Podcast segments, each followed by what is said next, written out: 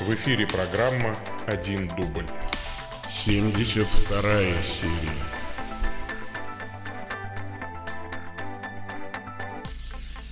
Во имя Отца и Сына и Святого Духа. Аминь. Привет, дорогие мои слушатели. Сегодня у нас 11 февраля, понедельник, как всегда. Московское время 16 часов 26 минут.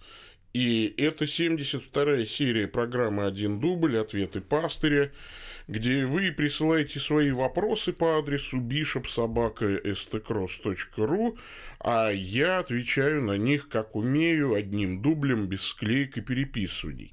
А кто я? Я. Я, э, я, я. Последняя буква алфавита, как говорила одна из моих учительниц.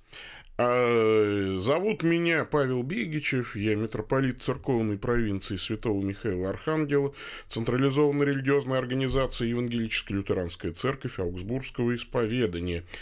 А, пру, пру, прум, прум, прум. А все, я сказал все, что нужно э, касаемо своей религиозной идентичности.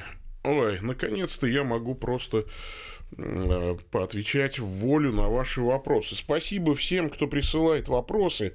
Они вообще замечательные. Вот как-то последнее время э, хороший вопрос пошел. Как-то так. Э, молодцы. Прям и прям радуете старика. Вопросы серьезные. Вопросы вежливые, вопросы вдумчивые. Слушайте, ну просто одна э, вот э, благодать, радость и прям умиление сердца всякое. Э, давайте, не откладывая дело в долгий ящик, начнем, пожалуй. Итак, человек Сергей интересуется – здравствуйте, Владыка Павел. Мой вопрос навеян размышлениями о конвергенции. На мой взгляд, предлагаемый вами критерий ортодоксии верной разделенной церкви более чем удачен, поэтому хотелось бы пролить свет на те моменты, где он как будто дает осечку. Да что вы, спасибо вам, Сергей. Да это ж не я, это же все э, святой Викентий Лиринский придумал, а мы так, рабы, ничего не стоящие. Эм, я, конечно, засяду за книжку по теории конвергенции, вот уже прямо она в голове у меня э, созревает, созревает, скоро созреет, и надеюсь, что все будет хорошо. А, так, ну, вы продолжаете чтение вашего письма. Как, например, быть с толкованием песни песней? Как известно, одно из обвинений Федора Мапсуистийского на Пятом Вселенском соборе состояло в неприличном для слуха христиан буквалистском толковании этой книги. Я понимаю, что это обвинение было тем, что юристы назвали бы «обитер диктум», то есть оно было озвучено в довесок, специально собором не обсуждалось и вряд ли повлияло на исход дела. И все-таки оно получило как минимум молчаливое одобрение собравшихся епископов. Более того, никто из отцов и даже никто из других авторитетных учителей неразделенной церкви не объяснял песнь песней буквально.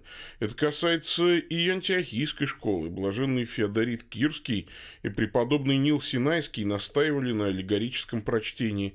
Также можно вспомнить, что еще за полтора столетия до Пятого Вселенского собора святой Филастер также обличал еретиков за нежелание видеть в этой книге описание отношений Христа и Церкви. Если я не ошибаюсь, вы не считаете, что принятие буквального э, прочтения песни песни выводит человека за, круг, за внешний круг ортодоксии? Но как тогда быть с обозначенным, с обозначенным критерием ортодоксальности? Ведь очевидно, что любая из современных буквалистских интерпретаций будет противоречить тому, во что что верила неразделенная церковь. Причем инакомыслие в этом вопросе явно не поощрялось. Буду рад вашему комментарию. С глубоким уважением и признательностью за ваш труд на пользу Христовой Церкви, Сергей.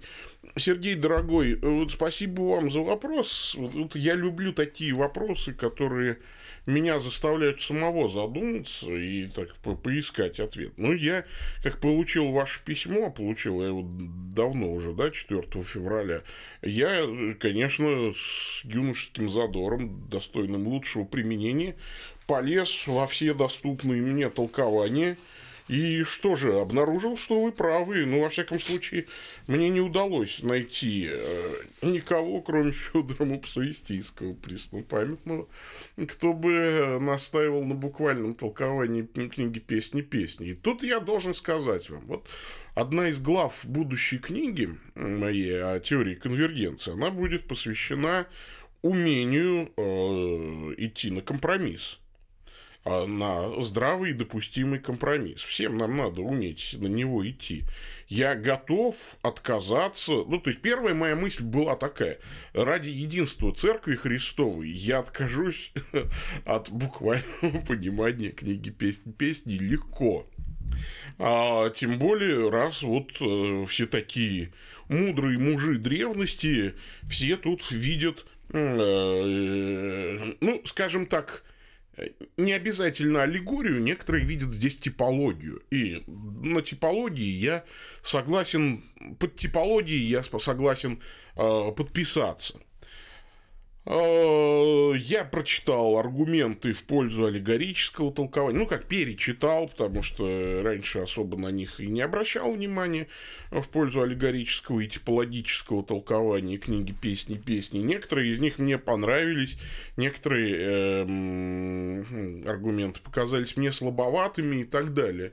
Но я не живу в эпоху Вселенских соборов, и я готов подчиниться голосу церкви, потому что сказано, если кто и церкви не послушает, тот да будет тебе как язычник и мытарь. Э, я готов послушать церкви.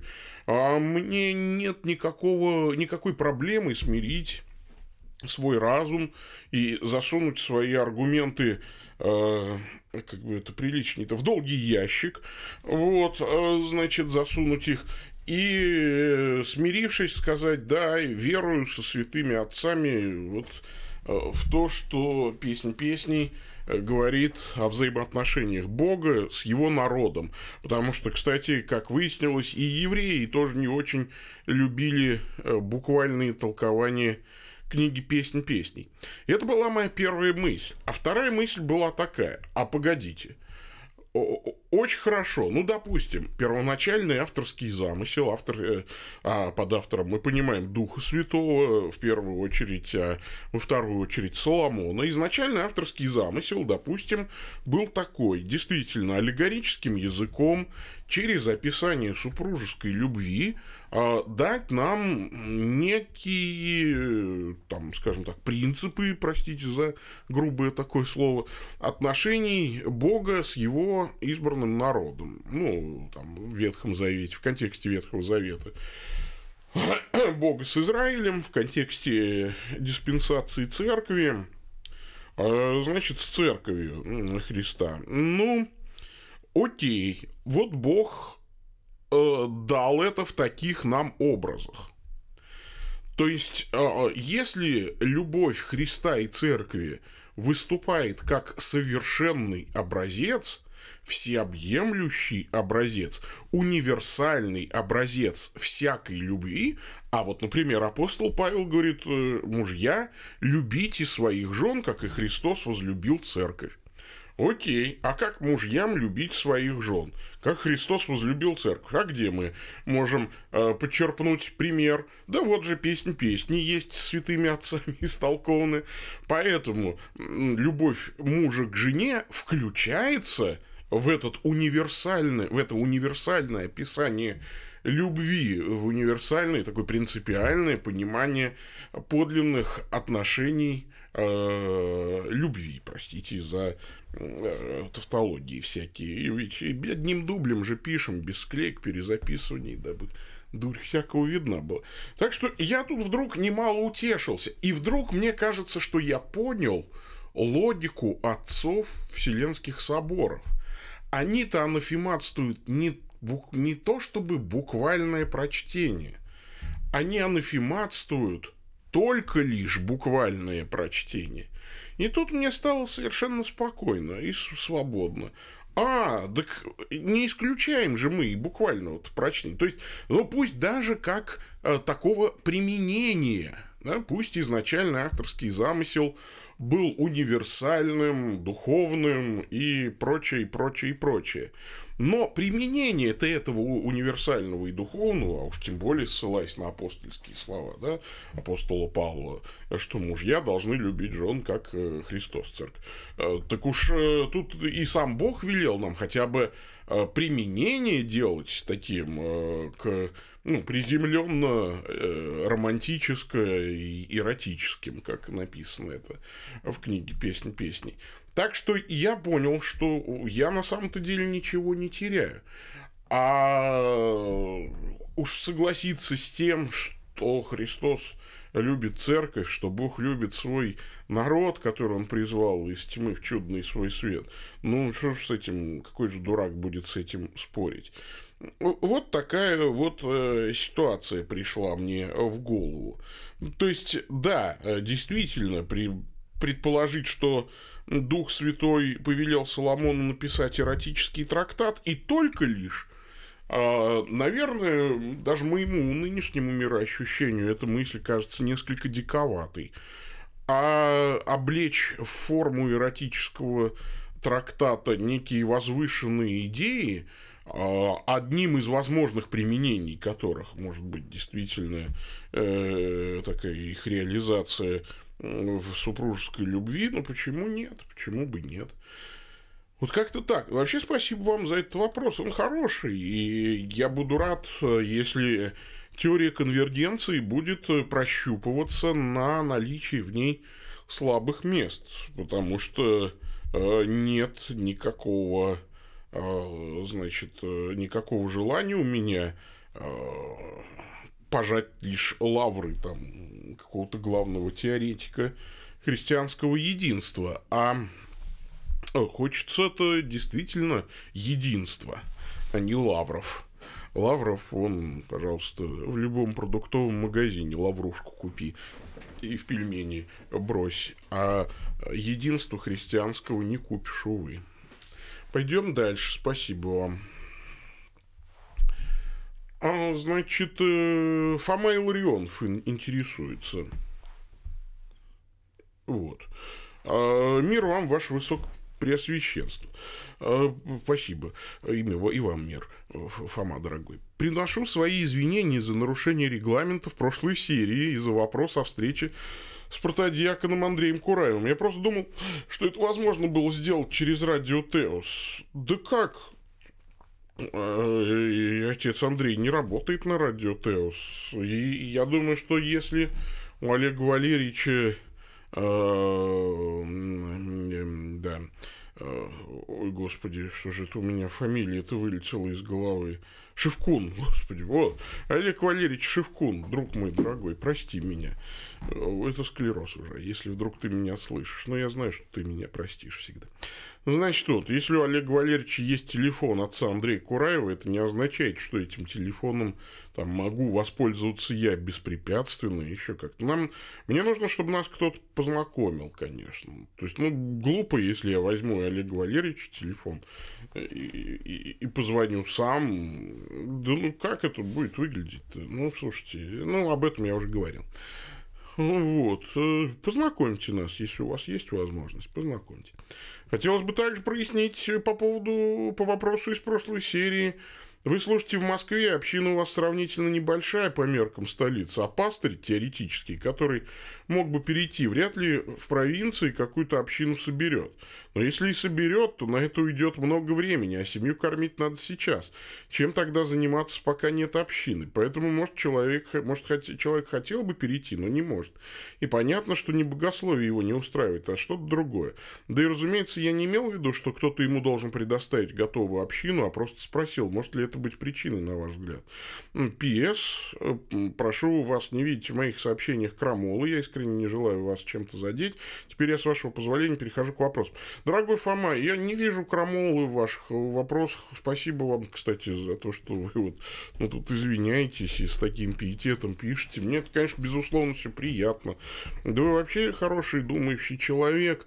И, и, ну, отвечая, я, возможно, просто не, не, не хорошо понял, понял ваш вопрос. Это исключительно из-за моих э, ограниченных умственных способностей проистекает, а вовсе не из-за вашего умения формулировать, которое вполне изрядное, как я вижу по стилю вашего письма. А что касается э, может ли быть это причиной? Да, конечно, может. Причин может быть масса. А, вот, денег не хватает, да, и там, да и другие причины. денег никому не хватает. Вот у меня сегодня вдруг, я пришел сегодня на работу, да, там, и вдруг выяснилось, что опа, неожиданно там образовался долг по коммунальной плате в 30 тысяч. Оказывается, там э, банк не проплатил аж в марте, и этот долг висел, а, а, а сейчас надо вдруг его вот погасить, и, и все, и полез опять в долги, чего делать. А чего делать? Вот и тоже нет денег, и как это все. Ну, э, я верю, что вот Часть вы нажертвуете, кстати, опять. Буду ко всем вот вам обращаться. Это я отвечаю на вопрос, а что ему делать, если деньги сейчас нужны? Просить милостыню, э, вот, э, обращаться к спонсорам, обращаться к людям, у которых есть деньги, просить пожертвования, делать все то же самое, что он делает и сейчас. Вот. А на какие деньги а, строятся храмы чаще всего? Ну, бывает, конечно, там богатые спонсоры там, и так далее. Но вы смотрите, например, на опыт протестантских общин – вот кто им давал спонсорство? Да, там в 90-е годы началась там активная поддержка из-за рубежа. В советские годы ее не было. Ее не было в советские годы. Вот в городе Тольятти а, дом молитвы был построен на деньги верующих членов общины Тольяттинской. И э, как там было? Просто была одна пожилая сестра, у нее не было наследников. И она, умирая, завещала свой домик в частном секторе и, соответственно, свой участок завещала церкви. А, вот, э, переписала, там, я уж не знаю, как они это в советское время оформили, скорее всего, на частное лицо как-то. Вот, поскольку это частный сектор, ну, не, не знаю, не буду вдаваться в подробности. Домик это пришлось снести, он был маленький, ветхий. А, и как, вся церковь строила, э, рабочих не нанимали никаких, бабушки, дедушки после работы, а, кто был на пенсии, тот с утра до вечера, а, работали на стройке, строили, строили и, наконец, построили. Вот, без спонсорских денег и так далее. А как общину, а как работали миссионеры в глубинке вот в конце 90-х годов, когда деньги из-за рубежа уже кончились, а интенция на миссионерство все еще была как их жрали они перловку с семьями своими, потому что больше ничего есть не было. Это призвание, это призвание. А, и что здесь говорить? Вот э, тут главное, чтобы жена была согласна с этим, потому что детей никто не спрашивает, в какой семье родиться, а жену э, все-таки спрашивают, когда она выходит замуж.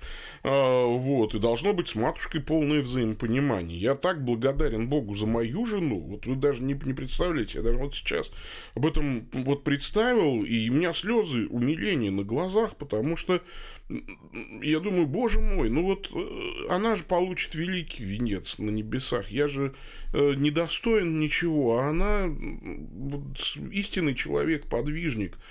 И, конечно, это жертва – а, а слушайте, и, вот когда-то мой э, старший пресвитер еще в баптизме, да, там Виктор Семенович Регузов сказал мне фразу очень важную. Богу не нужна жертва, которая тебе ничего не стоит. Ну, а действительно, а какая тогда это жертва? Да, семью надо кормить сейчас. Ну что, ну повесь объявление, лужу паяю, кастрюли подчиняю. Ну что-то же он да все-таки, да? Э, может, компьютеры умеет настраивать, я не знаю, роутеры. Может, как я на губной гармошке умеет играть. Иди в парк на губной гармошке играй. Э, в любом случае, всегда можно пойти в дворники, всегда можно асфальт укладывать.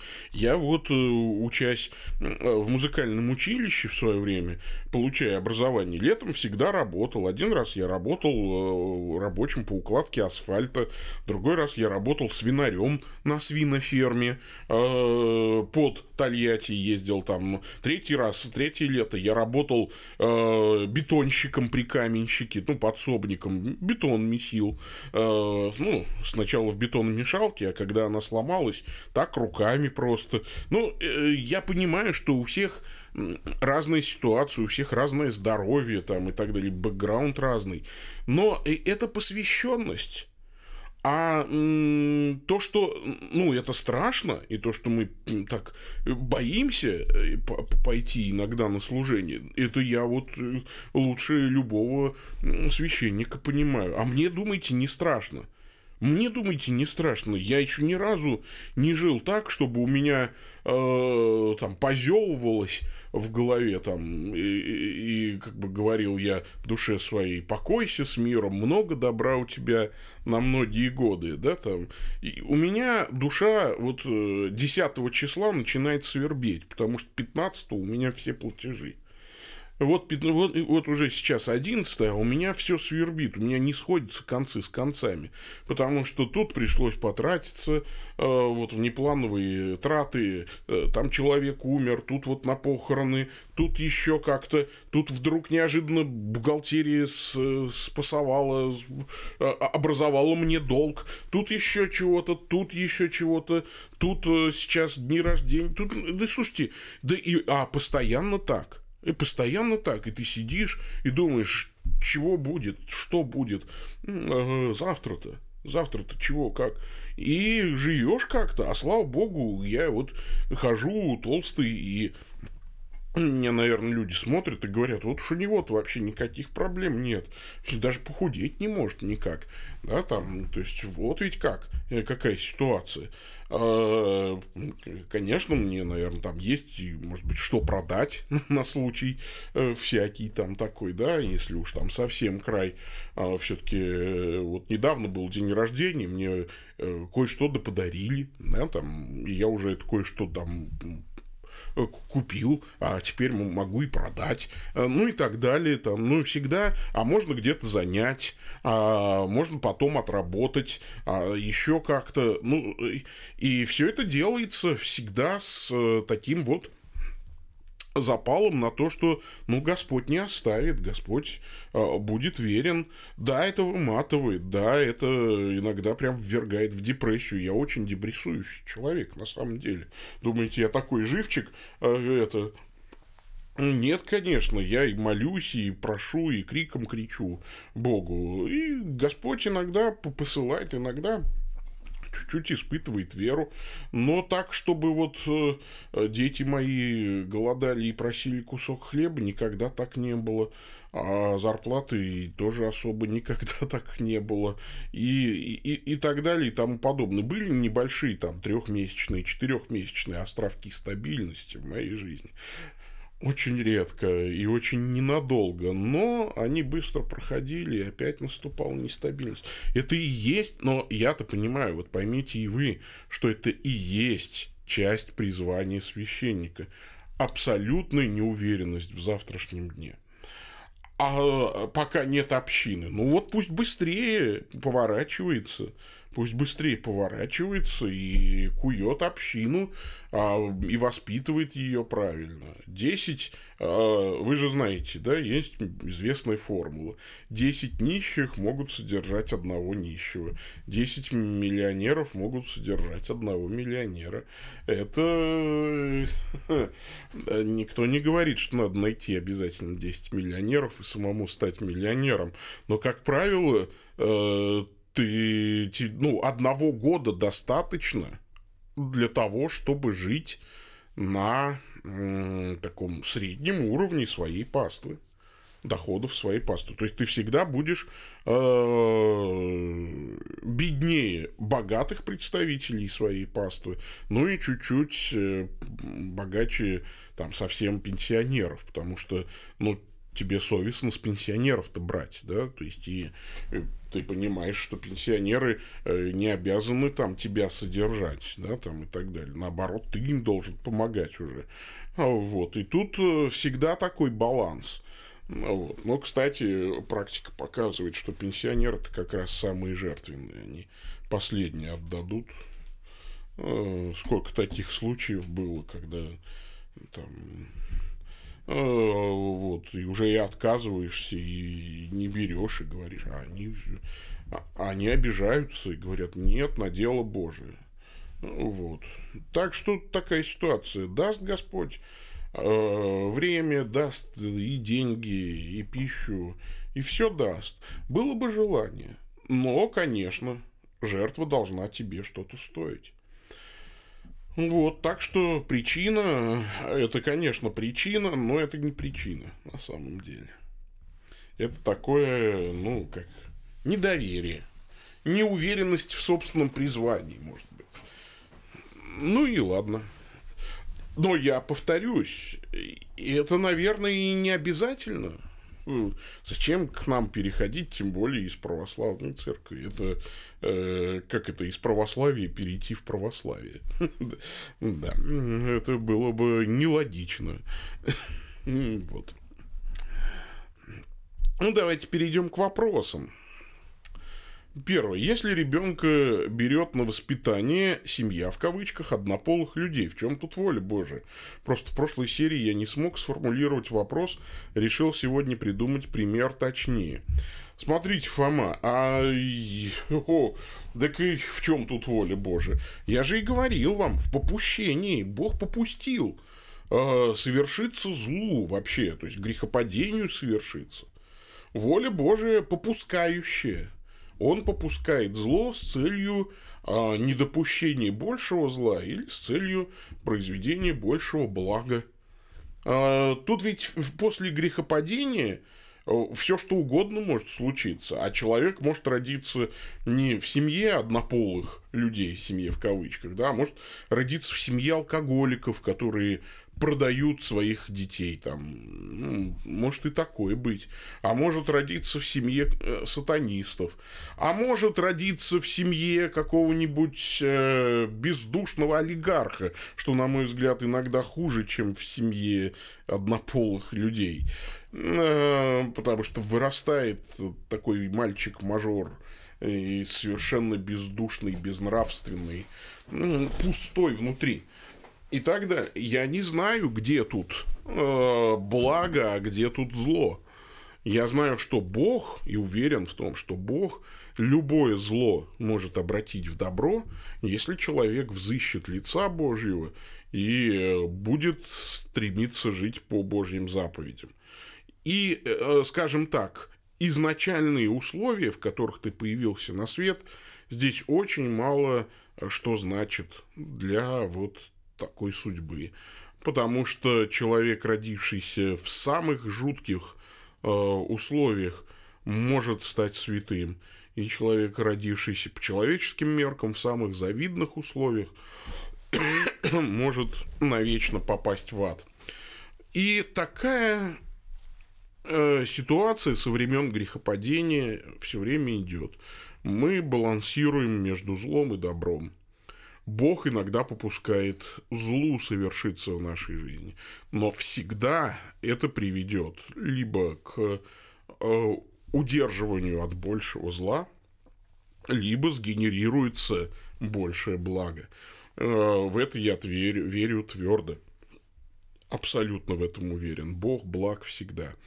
И э, то, что мир лежит во зле, и мы сейчас тут лавируем между злом и э, Богом, ну вот на то мы и поставлены. А в этом и теодицея, что э, мы э, сработники его, и мы должны ощутить этот призыв, взыскать его, ответить на этот призыв.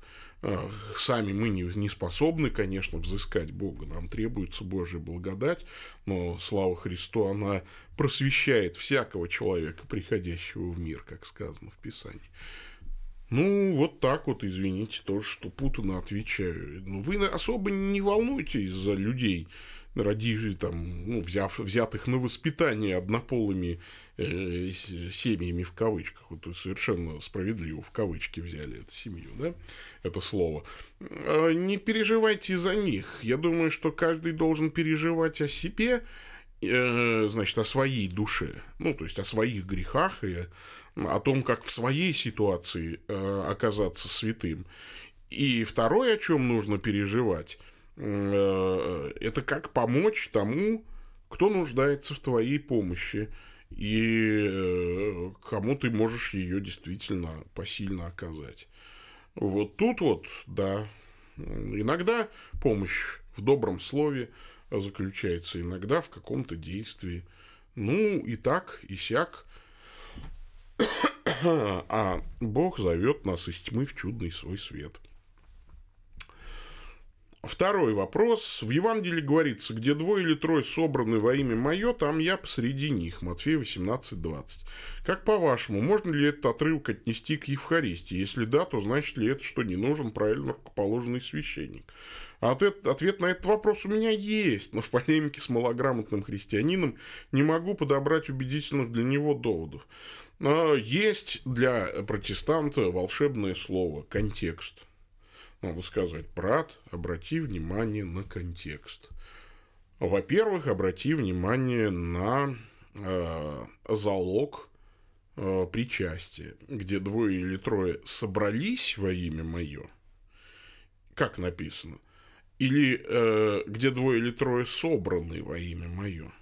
Обрати внимание, что причастие собраны – это причастие пассивного залога это не любые три человека, которые сойдутся, а Христос, видите ли, обязан быть заложником их собраний. Да, там, ну, так я представляю, сидит Христос там на небесах.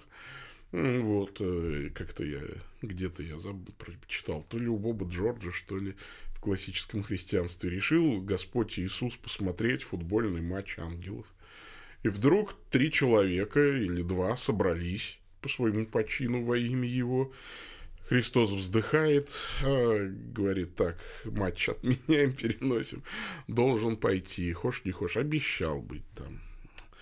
А, мы не заманиваем Христа на наши собрания, как э, некоторые там харизматы говорят, Бог живет среди словословий. Если вы хотите, чтобы Бог пришел в наше собрание, давайте славить Его, и тогда Он придет.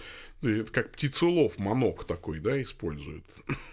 Группа прославления, как такой манок. И Дух Святой идет на зов песен прославления. Ну, совершенно глупое языческое представление. Нет. Двое или трое, во-первых, собраны. Это Христос их позвал – и они собрались. Во-вторых, там, где Христос позвал, и они собрались, там действуют его правила, правила его церкви. А теперь вот то самое чудесное слово «контекст». Посмотрите, в каком контексте они собраны. В 18 главе речь идет о так называемой церковной дисциплине. А грешники, который, если церкви не послушает, да будет тебе как язычник и мытарь. Но и о нем нужно молиться. И молиться о нем нужно обязательно. И если вы почувствуете, что Господь вас собирает, чтобы молиться об этом грешнике, тогда, конечно, а, Христос будет здесь посреди вас. Он услышит вашу молитву. Вот, но идея-то не в том смысле, что где двое или трое собрались, там и церковь. Нет. Идея в том, что где церковь, вот уже есть некая церковь, да, там сказано, скажи церкви. А, вот там двое или трое собираются Христом, призываются туда Христом, чтобы молиться о всем мире, чтобы связывать и разрешать чтобы, э, значит, э, просить о всяком деле, и чего бы ни попросили, будет им от Отца Небесного, и так далее. А в данном случае просить о согрешающем брате. Поэтому Петр дальше и спрашивает, сколько раз прощать брату моему согрешающему против меня, до семи ли раз. А начинается все с того, что это все-таки Христос говорит апостолам. А апостолы, они как раз и а, лягут в основании церкви. Они основали церковь. И церковь основана две с половиной, э, ну, ой, две с половиной, говорю, две тысячи лет назад, извините. А, вот, и в эту церковь теперь можно только собраться – а не собрать ее, а не, при, не, не притянуть Христа в свое собрание и так далее. Тут много нюансов. И я обычно просто открываю этот текст и говорю, ну давай посмотрим на контекст, давай наблюдать над текстом. Герменевтика здесь помогает нам. Ну что ж, делать, что делать? Вот. Вообще же все начинается с призвания ребенка, да? Если не будете как дети.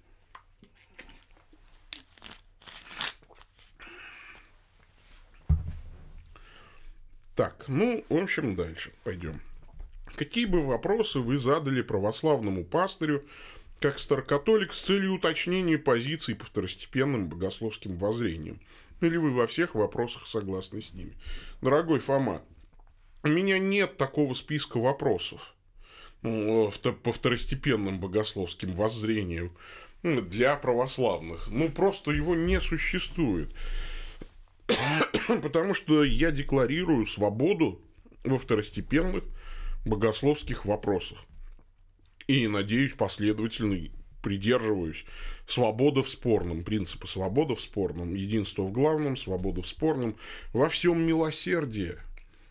Вот, э, нам бы э, в главном объединиться, а о спорном будем беседовать долгими зимними вечерами по мере поступления и возникновения этих вопросов. Не надо иметь на готове списки. Как только мы начинаем списками мериться, э, вот я не, надеюсь не оговорился, спис с списками. Вот, как только мы такими списками начинаем мериться, тем э, хуже становится все для единства. Э, мы тут же заостряемся на каких-то очень важных для нас второстепенных вопросах, и все, и единства нет, и так далее. Сколько раз я себя ловил на мысли, вот встретишь хорошего, доброго христианина, там, и так далее, вот он и прям умничка, и все хорошо понимает правильно, так как я понимаю. Но это значит, ведь умный он человек, да, мы ведь так умных людей оцениваем. Умный человек – это тот, который со мной во всем согласен. Ну да. Вот. А кто со мной не согласен, тот дурак. Ну, это же всегда так мы субъективно мыслим. Это неправильно, да. А, и только, наверное, очень умные люди способны понять, что не надо так оценивать людей. А, вот. Так вот, э, познакомишься с таким человеком, вот он лапочка во всех богословских вопросах с тобой согласен. И вдруг на тебе не любит Битлз, э, значит, или не понимает классической музыки. Что ты с ним будешь делать? Да, там и так далее. Ну, то... ой, ужасно. Ну, ну, ну как? Ну, ну, невозможно найти абсолютно двух одинаковых людей. И с этим надо смириться. Это хорошо. Так что у меня нет вопросов никаким православным. Ну, как нет? На самом деле они есть. Этот список у меня в голове периодически роится. Там иногда мне хочется что-то спросить э, и так далее. Но я понимаю, что, ну, спрошу я, ну, я получу ответ. Э, ну, хорошо. Ведь главное, в какой обстановке вопрос задан и получен ответ. Если он э, заданный вопросом из заданный вопросом, говорю, заданный, получен из-за барьерного, э, из-за барьера дуэльного, да что ж у меня язык заплетается, из-за дуэльного барьера, ну, это одно дело. А если он задан и ответ на него получен за чашкой чая, так это вообще друг, треть, ну, совсем другое дело. Ну, в общем, третье дело какое там уже. Запутался я. Простите. А, надеюсь, ответил на ваш вопрос. Пойдем дальше. А вот, э, пожалуйте, Андрей Будко интересуется. А, Владык Павел, приветствую вас. Спасибо за ваши ответы. Эта рубрика лично для меня большое благословение. Вопрос такой возник. Насколько я понял из ваших сравнительно недавних ответов в этой рубрике, крещение который преподается нерукоположенным христианином, равно как и пастором, не имеющим апостольского преемства, считается легитимным, если правильно было преподано. А как насчет причастия? Ведь в Библии нет конкретного указания, что его может преподавать только пресвитер. Часто слышал от православных, что у баптистов не настоящее причастие, так как его преподает тот, у кого нет апостольского преемства. Но разве имеет это такое серьезное значение? Также слышал такую мысль, что если преподающий не верит в то, что в причастии подаются реальные тело и кровь Христа, то как бы не верил в это принимающий, все равно вкушать он будет просто символы. Допустим, что это правда. В таком случае, раз уж вера пастора мешает нам принимать настоящую вечерю, может лучше дома, в кругу семьи, например, с людьми, верящими в присутствие тела и крови в причастии, совершать его. В самом начале, как описано в Деяниях, христиане по домам так и делали. Что нам мешает? Уважением, Андрей Будко. Это прекрасный вопрос, Андрей. И ответ на него вот какой. А почему вообще, кто вообще имеет право на совершение таинств? Это основа сакраментологии. А, и мы должны с вами честно представить, что единственный, кто имеет право на совершение таинств, это Господь наш Иисус Христос. Вот после этого можно поставить точку. А никто из нас не имеет права ни крестить, ни причащать, ничего другого. Вот все. Если так вот чисто по достоинству. Э, достоин только он. Снять печати, прочитать книгу. Библию читать достоин он, да? То есть книгу жизни смотреть там и так далее. Но Христос решил этой благодатью поделиться. С кем же он решил поделиться? Хм. Ну, чтобы дать право распоряжаться благодатью Божией и, э, скажем так, да, то есть распоряжаться тайнами Божьими.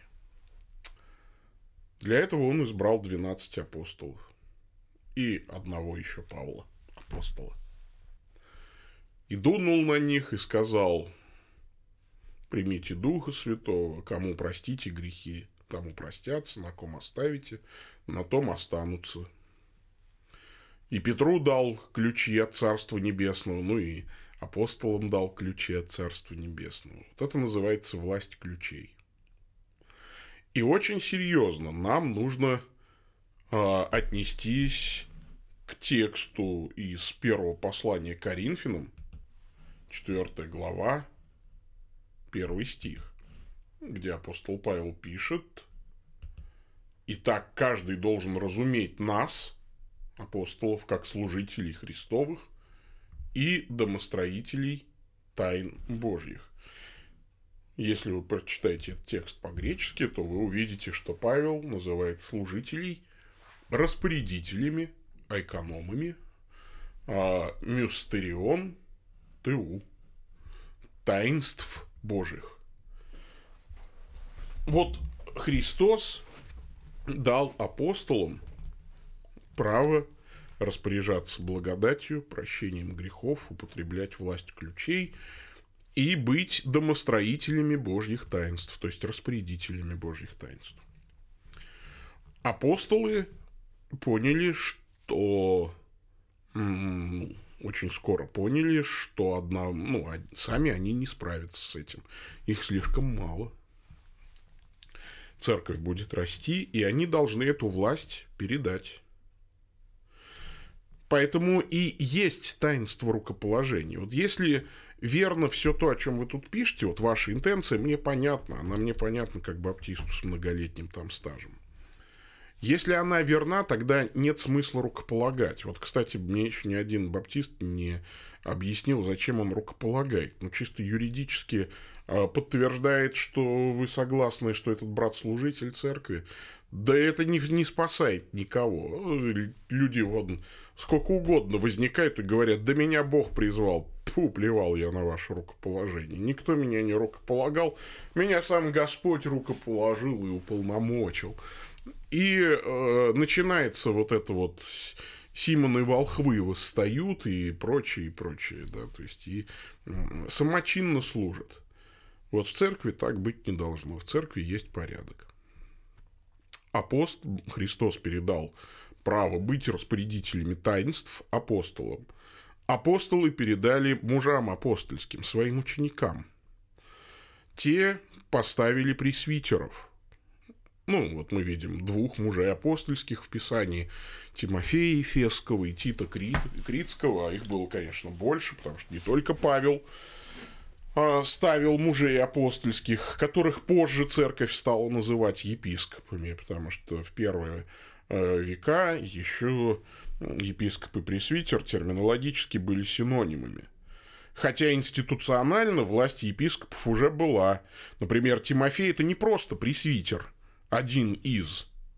А Тимофей – это такой служитель, который имеет право принимать обличение на пресвитеров, ставить пресвитеров, а, обличать пресвитеров перед всеми, чтобы прочий страх имели, удваивать зарплату пресвитерам и так далее и тому подобное. То есть Тимофей – епископ – Хотя в то время, как Павел ему пишет послание, это терминологически еще были синонимами. А терминологически э, епископство выделилось в отдельное служение уже после смерти апостолов к концу первого века, о чем мы уже, э, что мы уже явно видим в посланиях Игнатия Антиохийского и Климента Римского и э, Поликарпа Смирнского там, так далее и тому подобное. Итак, Христос передал право распоряжаться благодатью Божией апостолам, апостолу епископам, а, а епископы теперь, поскольку нет у нас вот э, апостолов, больше нет, апостолов и пророков нет, э, теперь на самом верху остались епископы – вот вся полнота распоряжения таинствами есть у епископа в церкви. Но епископ может это право делегировать. Так вот, епископы решили, что они делегируют право крестить всем людям, всем мирянам, потому что это связано напрямую с благовестием. Причем это ненормально, если все миряне будут крестить направо и налево. Это право мирянам дано не вообще, а э, в исключительных случаях, когда нет возможности покрестить человека нормально, потому что за крещением должно следовать миропомазание. Вот миряне не имеют права на миропомазание, а это важный аспект. И если крещение это, э, вот, собственно говоря, то, что называется покаянием, да, и иногда в опасности смерти, в стесненных обстоятельствах, Мирянин может это дело совершить, но потом, если крещенный в таких экстремальных условиях выживает, он э, приходит в церковь, и его должны миропомазать. А мир, миропомазывать может уже только, ну, на Западе только епископ, на Востоке и обычный приходской священник. Кстати, правда, даже в католических западных требниках сказано, что в исключительных, опять же, случаях епископ может делегировать священнику право на мир помазания. Это на самом деле вопрос послушания Господу, Его Слову. Послушание епископам, послушание священноначалию. А вот что касается святого причастия, Тут э, мы должны исходить из такой логики. Опять же, причастие имеет право преподавать только Господь Иисус Христос. Либо тот, кто логичнее всего, э, ну, как бы символизирует Христа на ваших собраниях. Ну, кто это? Предстоятель. Конечно, предстоятель. Ваш предстоятель или епископ. Епископы имеют право совершать Евхаристию, и они делегируют это право пресвитерам. А диаконам, например, нет. И мирянам тоже нет. Да, в Священном Писании не сказано про это, но в Священном Писании сказано, кто имеет право распоряжаться таинствами, устанавливать э, порядок и проведение этих таинств. И церковь изначально установила так что только епископы и пресвитеры могут совершать Евхаристию. Потому что для Евхаристии, для приложения или присуществления, или воссуществления, в данном случае это не важно, а, вот, святых даров нужна благодать Святого Духа, нужна власть ключей. Мирянин не имеет права этого совершить. И когда мы читаем в Деяниях апостолов о людях, которые преломляли по домам хлеб, обратите внимание, что они не преломляли по домам хлеб и вино, а только хлеб. А почему хлеб? Потому что это важно. И для того, чтобы понять эти фразы о христианах, преломляющих хлеб по домам, нужно читать отцов церкви, которые жили рядом с этой эпохой и объяснили нам, что значит этот обычай преломлять хлеб по домам. Это не означает, что христиане, верующие в присуществление, собирались по домам и сами молились над обычным хлебом, и совершалось э, вот это таинство, преображение, назовем это так, э, хлеба и вина в тело и кровь. Нет, конечно. Это означает, что миряне забирали домой хлеб после литургии, ну, общей, церковной. Каждый забирал с собой частичку евхаристического хлеба, уже преображенного, уже присуществленного, воссуществленного и так далее, и э, приложенного, да, то есть, а вино как раз не забирали, вино трудно транспортировать, вот, и э, трудно ну, достойную пурификацию потом сделать, то есть с, с должным благоговением отнестись к крови Христовой. Но э, поскольку э, существует такое учение о том, что и тело, и кровь в полноте присутствуют в каждом из элементов, э, то есть вот в хлебе и вине,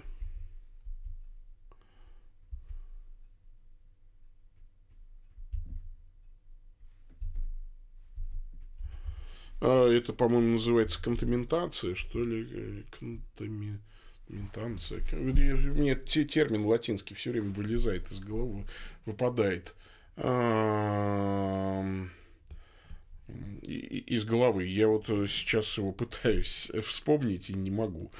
А, вот. Ну, найду его, вспомню, да.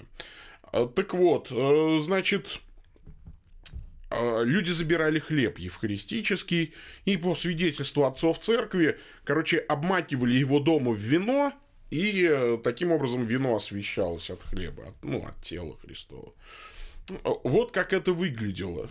Ни в коем случае сами миряне не дерзали молиться над хлебом и вином. Только так. И об этом много литургических свидетельств у нас и так далее. Об этом вот обычаи уносить из церкви хлеб домой и дома совершать Евхаристию уже освященным хлебом. Так что, увы, если у человека нет апостольского преемства, самостоятельно совершить вечерю Господню он не может. Жития святых, многочисленные э, ранних, э, ранней церкви, об этом тоже свидетельствуют. Вон блаженная Мария Египетская ушла в египетскую пустыню и причастилась только перед смертью. Там, сколько она, 40 лет, по-моему, была в пустыне без причастия. И очень страдала от этого, конечно. И перед смертью, только уже встретившись со священником, попросила его принести ей святые дары. И причастилась перед смертью. Э, вот так.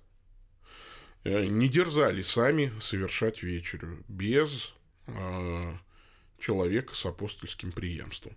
Повторюсь, потому что благодать, сообщаемая через рукоположение, это реальная благодать, реальная сила. Это не просто там какое-то вероучение, это не просто какой-то там, я не знаю, свидетельство э, достаточной квалификации этого человека. Нет, это сила, это дар Божий. И как апостол Павел говорит Тимофею, дар Божий, который в тебе через мое рукоположение. Или как э, пытался его купить Симон Волхв. За что он деньги э, хотел заплатить? За вероучение, что ли? Да нет, вероучение он мог и так воспринять, записать проповеди апостолов, там, купить списки посланий их и так далее, священного писания. Нет, он захотел, чтобы через его рукоположение тоже передавался Дух Святой. А это, знаете ли, за деньги купить невозможно. И это грех, симония называется. Вот. Так что апостольское преемство – это очень и очень важно. Очень и очень важно. Как быть, когда его нет? Что же теперь, жить пока без причастия? Да, пока жить без причастия. И обращаться к тем, у кого есть апостольское преемство, и кто готов вам его передать, ко мне, например. А, вот, и мы будем рассматривать этот вопрос. Вот, а, ну или ходить в церковь, где есть э, такое понимание о таинстве и э, причащаться уже спокойно, нормально, без зазрения совести. Вот. Либо всю свою конфессию учить и так далее, и там убеждать, и искать, и двигаться к конвергенции. А иначе как? Ну да, я, например, не благословляю своих детей или там людей, которые спрашивают у меня благословение, быть членами баптистской церкви. Вот если они там члены наших церквей, они переезжают в другой город. В какую церковь ходить, спрашивают они. Я говорю, ходить можете в любую, в том числе и в баптистскую. Да, там, и даже очень хорошо, если вы будете ходить иногда в баптистскую церковь. Даже, может быть, очень часто будете туда ходить, потому что там проповедь будет ну, на порядок лучше, чем где бы то ни было. Там, да? Вот. Но членами баптистской церкви вам быть нельзя. Вы э, ну, обречете себя на жизнь без причастия, без таинств. Да. Это, ну, тут ничего обидного нет-то на самом деле. Но это так. Это, что называется, никакого... Я с глубоким уважением и любовью к моим братьям-баптистам вот эти слова говорю. А, это очень хорошо, но мы должны быть честными. Ну, нету таинства в баптизме без легитимного преемства. Нет. И быть не может. Ну, что теперь делать? Поэтому я и стал искать в свое время этого апостольского преемства. Сначала, что называется, с миссионерской целью, а потом уже и убедившись в необходимости оного. А вот, зато, конечно, у баптистов есть масса других положительных вещей, которых нет в исторических церквах. Нужно всем учиться друг у друга и восполнять недостаток друг, друг друга. В этом и состоит идея конвергенции. Мы способны восполнить в чем-то ваш недостаток, а вы способны в чем-то восполнить наш недостаток. Так давайте восполнять недостатки друг друга. И это будет очень здорово и хорошо, и всем от этого будет только польза. Вот такая э, история, такой ответ я вам даю на ваш вопрос. Эм,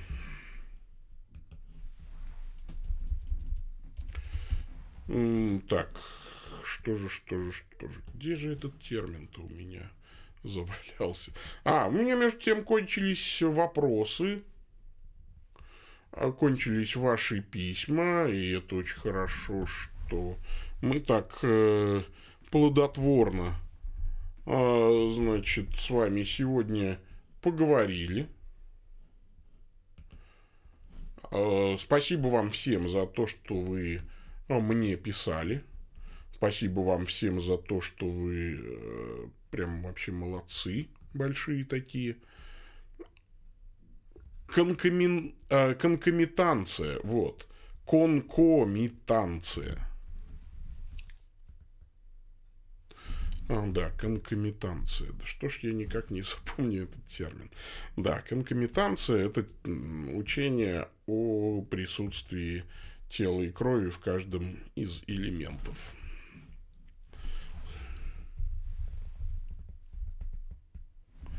Конкомитанция, да. Простите меня. Вот до седых волос дожил, переживаю, что это за... Вылетают термины из головы. Ну, хоть плачь, хоть... хуже плачь. Все, спасибо вам всем. Пожалуйста, пришлите пожертвования. Я вас очень прошу. Очень худо сейчас все. А, вот, мы, надеюсь, выберемся из этой ямы очередной. А, вот, и Господь поможет нам через вас. Я знаю, что многие из вас э, готовы продолжать жертвовать и жертвуют обязательно. Ну, а, поднажмите еще, пожалуйста, чуть-чуть. Очень надо, очень надо сейчас. Спасибо вам всем. Молитесь о нас, грешных, э, молитесь о здоровье. Что-то я простыл, похоже. А, кашлю, и голос опять у меня пропадает. А, спасибо вам. Люблю вас всех очень. Господь с вами. Да благословит вас всемогущий Бог, Отец, Сын и Дух Святой. Идите в мире. Все, люблю вас, обнимаю. Пока-пока.